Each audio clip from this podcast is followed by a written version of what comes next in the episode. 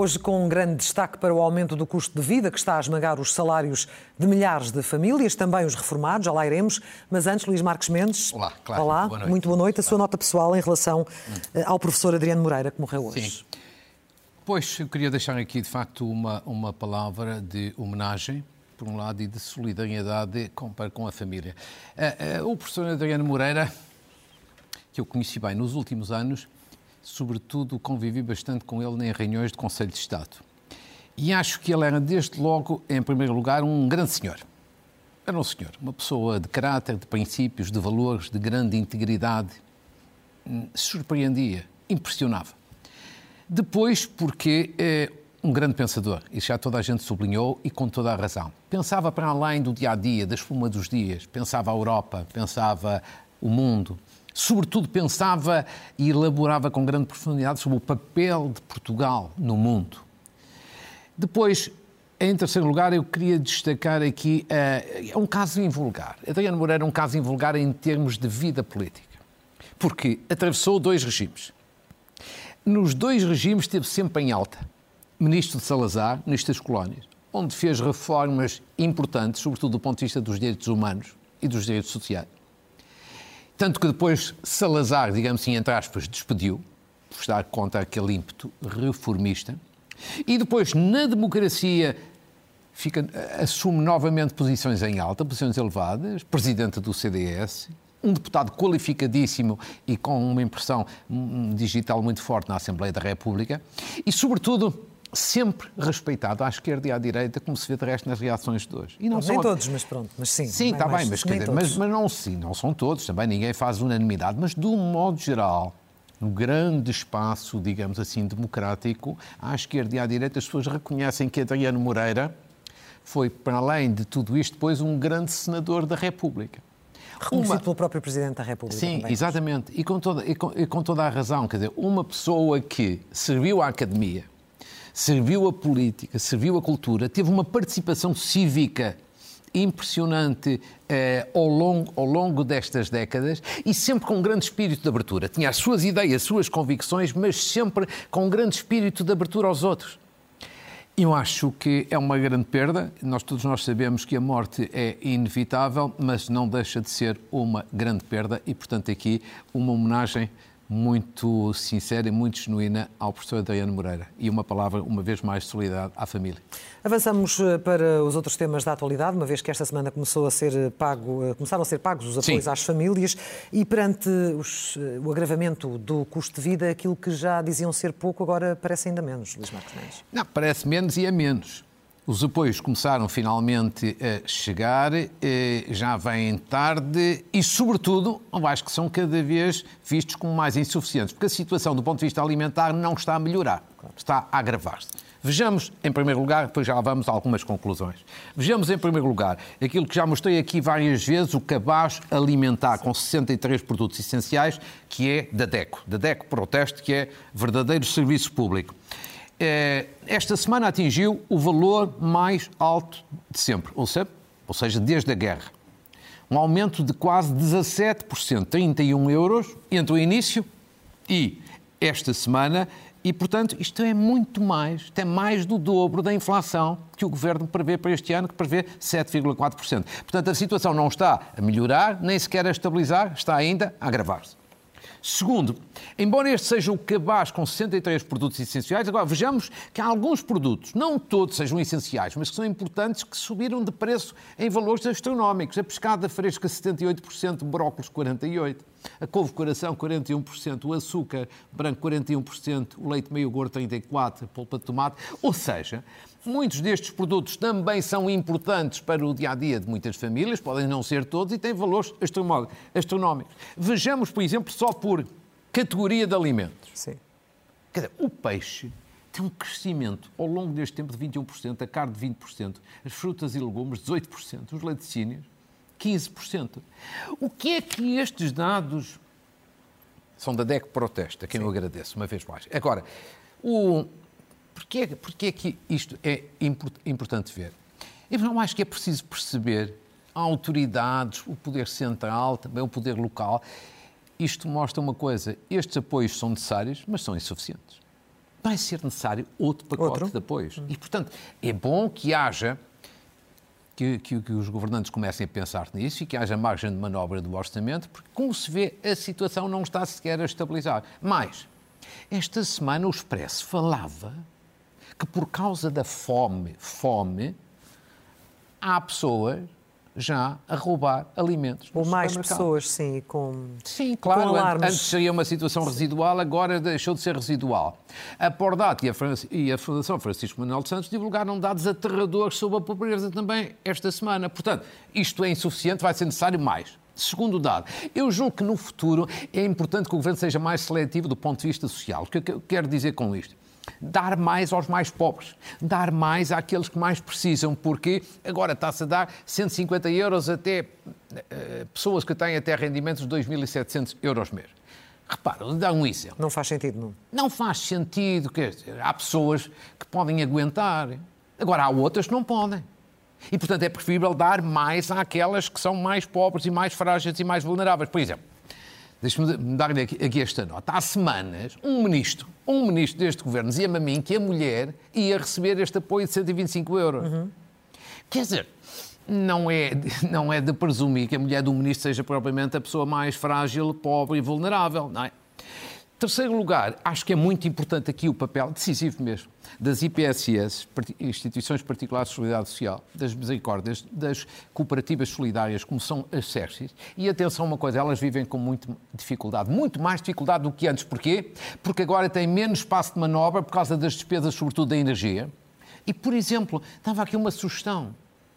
Porquê é que o Governo, que tomou uma medida que me pareceu acertada, de permitir que os particulares passassem para o regime regulado de energia, porquê é que não autorizam mesmo relativamente às misericórdias e PSS e instituições? Ou seja, é preciso dar condições a essas pessoas voluntárias que estão no terreno, nessa cultura de proximidade, para ajudar e que, para que tenham uma maior capacidade de, de resposta. De Aliás, dispararam, dispararam os pedidos de ajuda em todo o lado.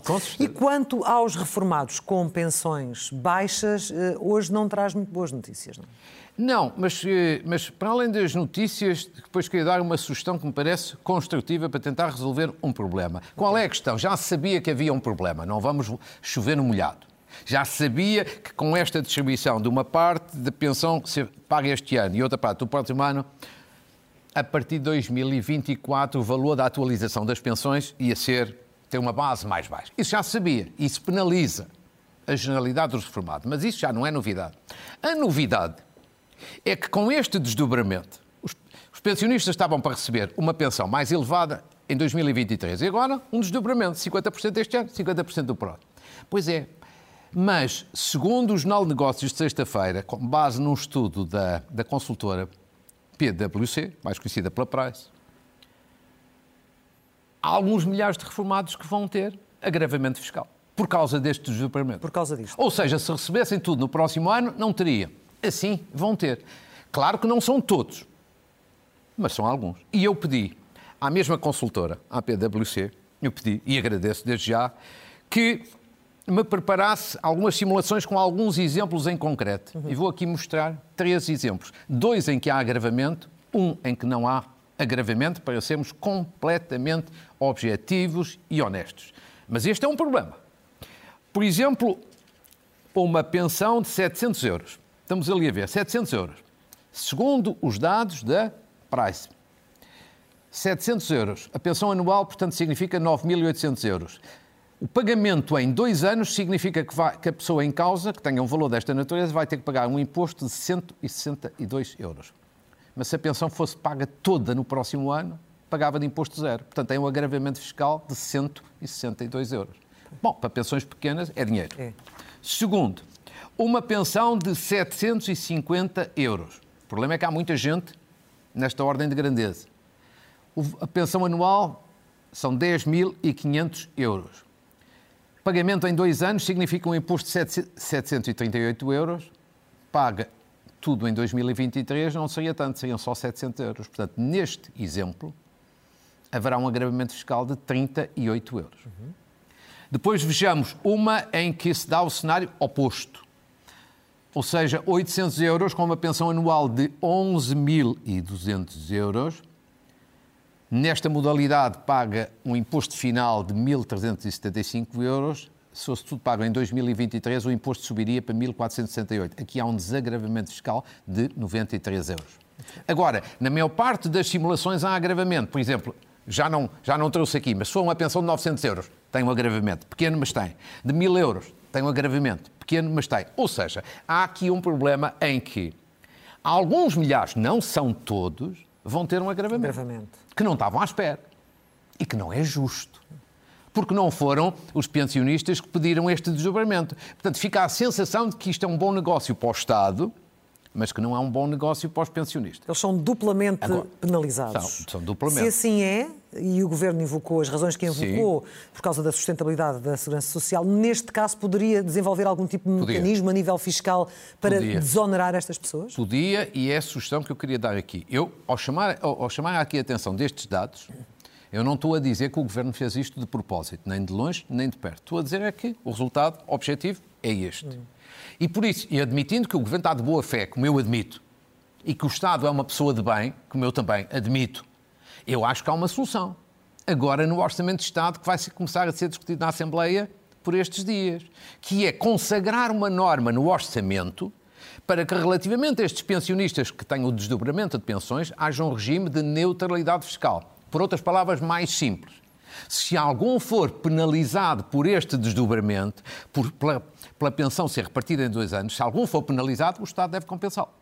Eu acho que isto é de elementar justiça. Quem está de boa fé põe uma norma no orçamento a dizer isto. Uhum. Não é justo penalizar pessoas que são frágeis, que são vulneráveis, algumas que são bem pobres, em que a pensão muitas vezes não chega sequer para medicamentos, e ainda a penalizar com um imposto, ainda que seja um agravamento pequeno, é um agravamento. Acho que é elementar no Orçamento de Estado escrever uma norma destas. Acho Bom, há que... casos em que não é assim tão pequeno, nomeadamente o primeiro caso que mostrou há pouco, não é assim são 160 euros.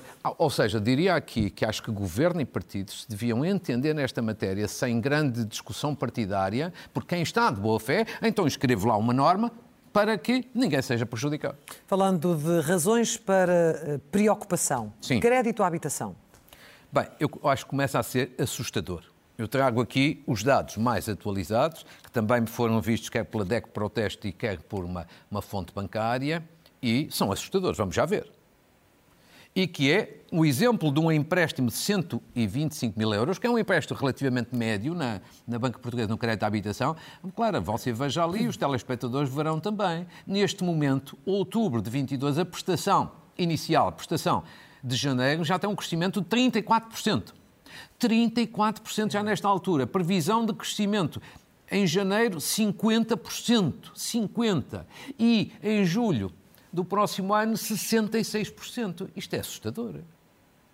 Eu acho que isto é mesmo assustador. Começa a ser uma situação muito preocupante, mesmo havendo hoje uma situação, digamos assim, quase de pleno emprego que é, uma, que é uma realidade mais positiva do que havia no tempo da Troika. Mas estes valores são brutais. E aqui chegados eu diria o seguinte.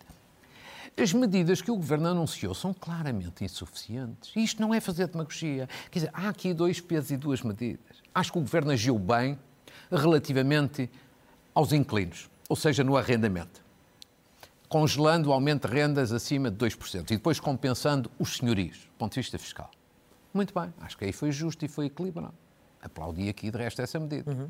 Agora, tem que haver também alguma ajuda mais concreta e mais palpável para os beneficiários do crédito à habitação. Também é por causa da situação em geral, da inflação e da subida dos juros. Ou os bancos encontrarem seja, soluções. As razões que justificam uma preocupação num lado dos inclinos, dos beneficiários do crédito, as razões que estão por trás disto são, são semelhantes. E, portanto, o governo algumas medidas, mas não são financeiras. Ah, pode ter alguma flexibilidade na retenção da fonte dos salários. Sim, está bem, mas não é nenhuma melhoria. Pode pagar menos hoje, mas paga mais amanhã quando houver, o, quando houver o acerto de conta. Ah, vão ter facilidades no reembolso se quiserem pagar antecipadamente o empréstimo. Mas para pagar antecipadamente é preciso ter dinheiro. Tá, haverá meia dúzia que tem, a generalidade não tem.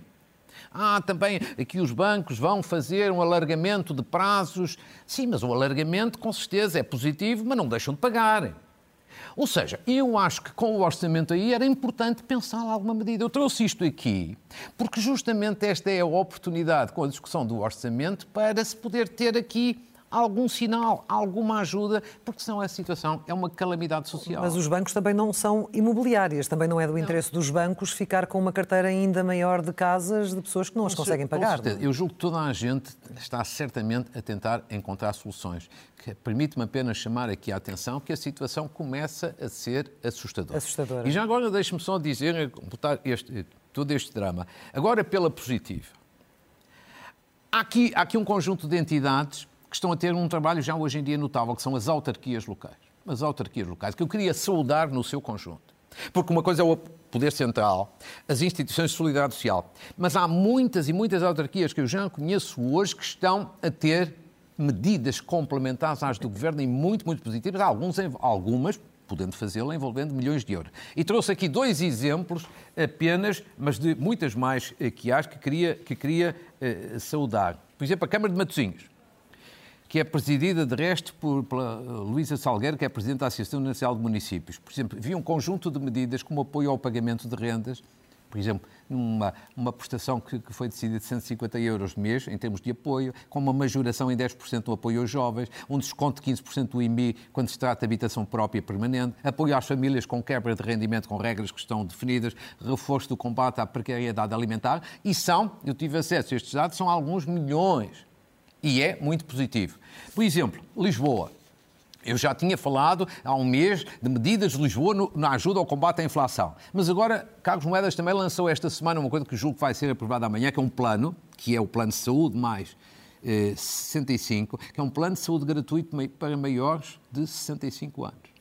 Com a possibilidade de teleconsultas gratuitas, médico ao domicílio, medicamentos gratuitos no domicílio, consultas de optometria e de higiene oral eu espero que seja aprovado. É também um apoio importantíssimo saúde, nesta saúde. a saúde sim. é importante. Eu só quis com estes dois exemplos sublinhar o seguinte: autarquias, mais à esquerda, mais à direita, são muitas já, felizmente, a ajudar. E aquelas que não são, certamente, ainda o vão fazer. É muito importante esta complementariedade entre o Estado Central, o setor social e as autarquias com essa proximidade que é sempre tão importante. É, Bom, mas temos aqui um Primeiro-Ministro que disse, eh, quando tomou posse, já há alguns anos, que eh, vinha virar a página da austeridade. Sim. Agora é acusado de estar a impor a austeridade, com ou sem alternativa. Parece-lhe que ela veio para ficar, mais uma vez? Uh, quer dizer, eu acho que, com este nome ou com outro, evidentemente, que há austeridade.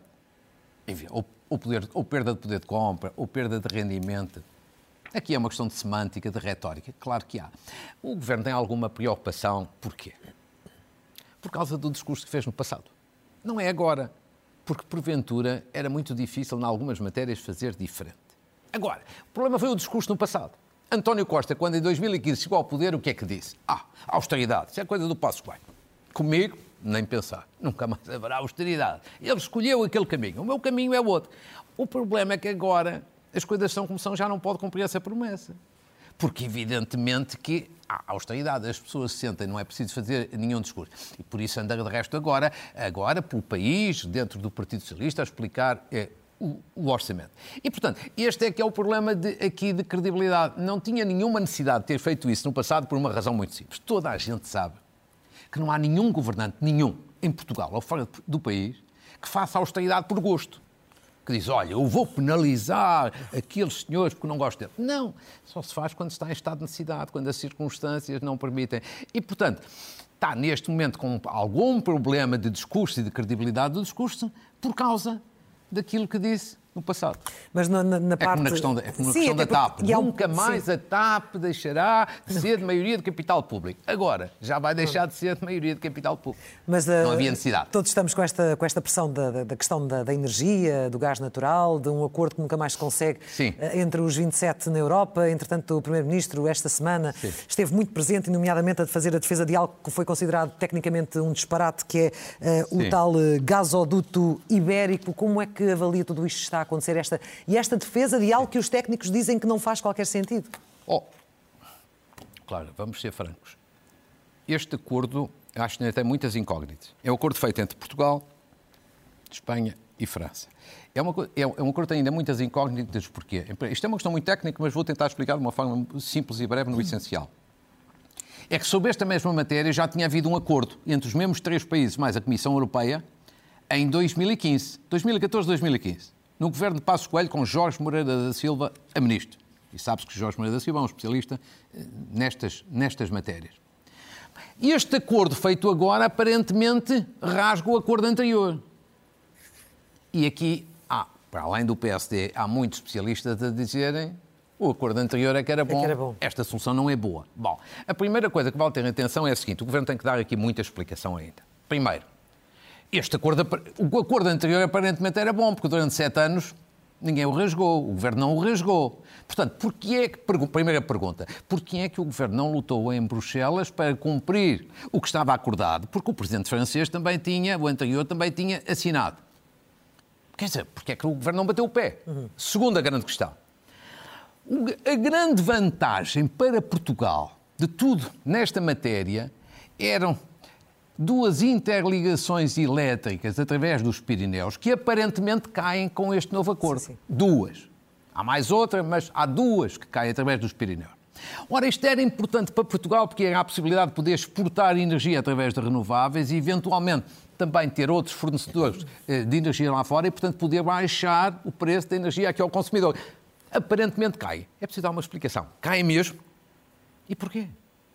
Porque aqui este era talvez o aspecto mais importante para Portugal. Finalmente, todo o acordo anterior tinha tudo definido, designadamente as questões de financiamento, porque a Comissão Europeia e o BEI também participaram nesse acordo.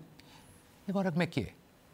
aparentemente não há nada. Ou seja, é muito, há explicações é, a dar. Há muitas explicações a dar, porque há muitas dúvidas, de facto, quanto à bondade deste acordo, sobretudo comparado com aquilo que existia. Avancemos. 100 Sim. dias eh, de Luís Montenegro na liderança do PSD, Sim, que balanço fez agora há poucos dias. Sim.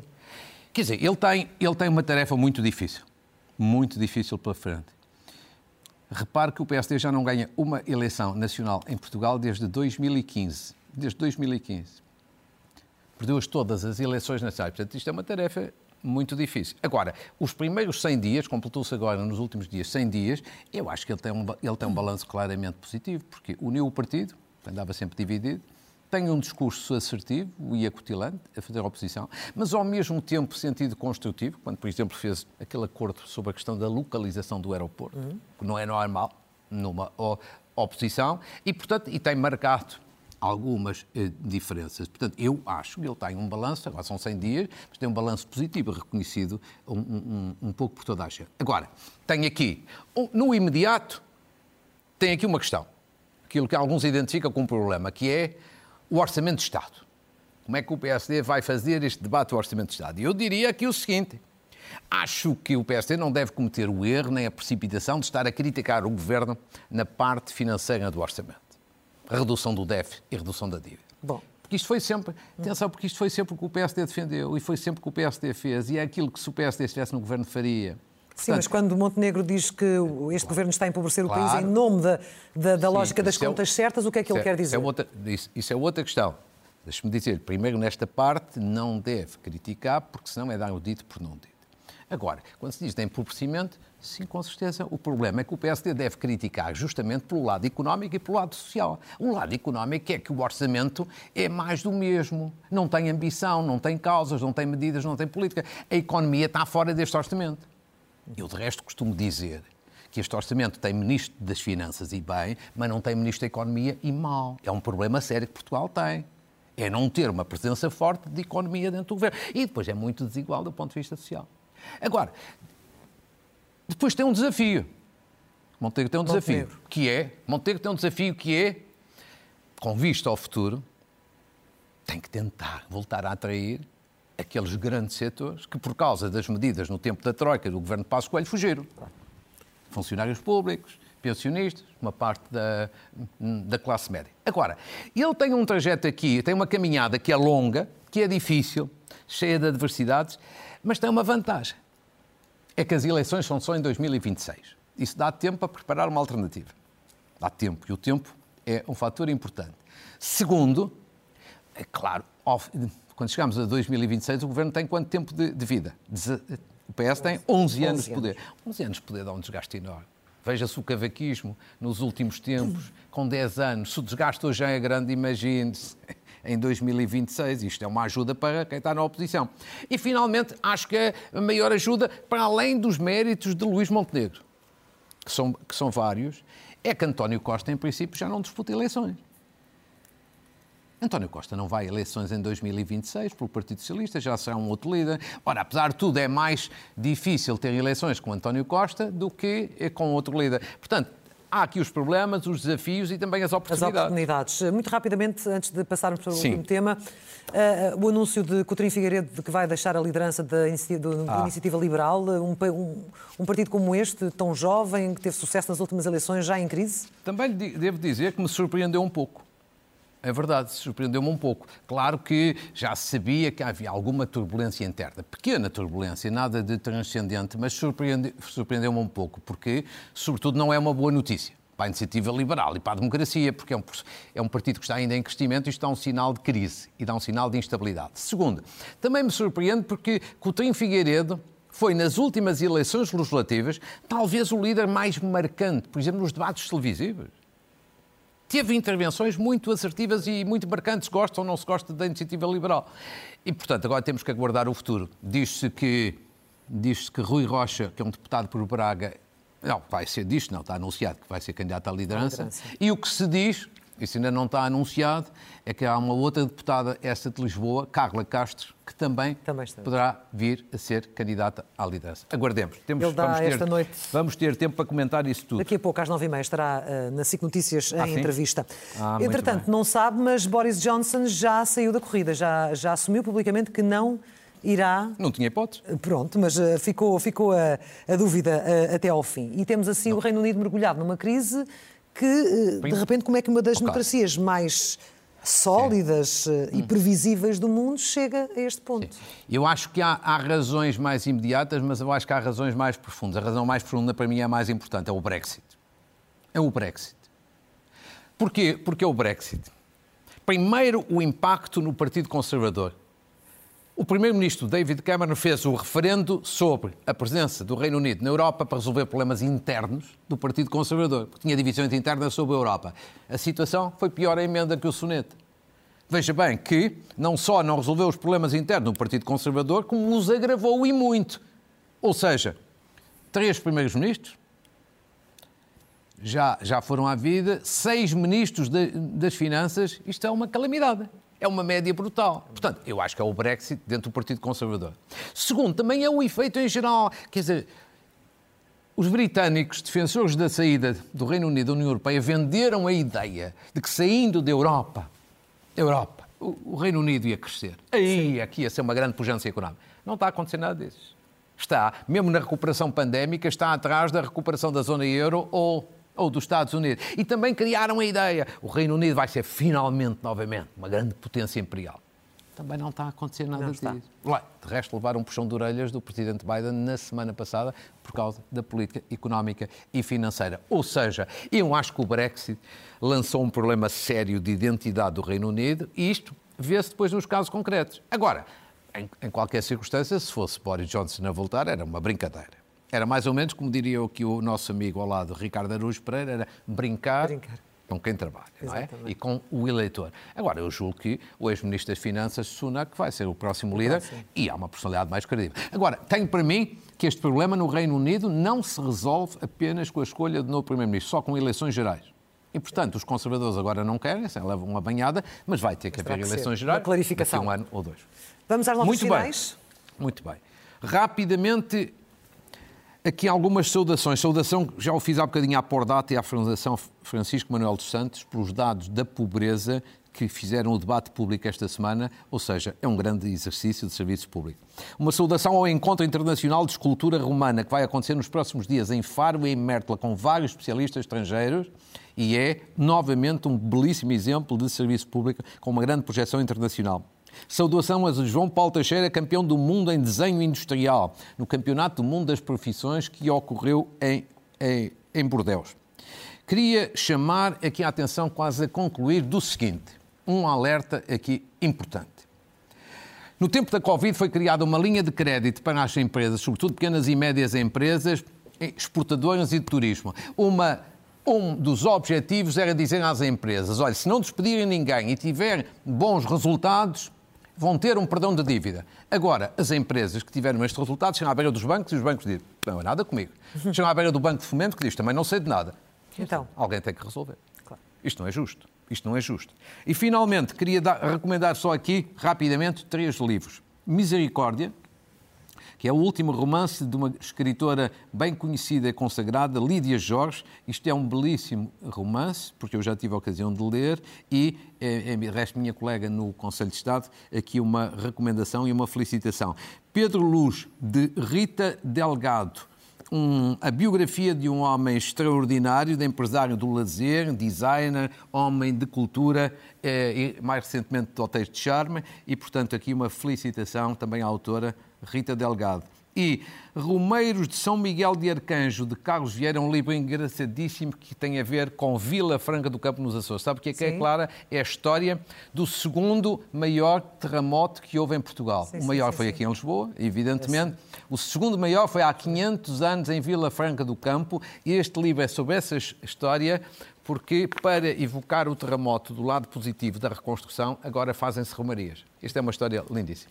Luís Marcos Mendes. Ah, um gosto como sempre. Voltamos no próximo domingo, Obrigado. também depois da reunião do Conselho de Estado, na próxima sexta-feira. Ah, tem. chama bem a atenção. É verdade, não Tem se esqueça. Não Tem que marcar presença. Sim, sim. Boa noite e até ao próximo domingo.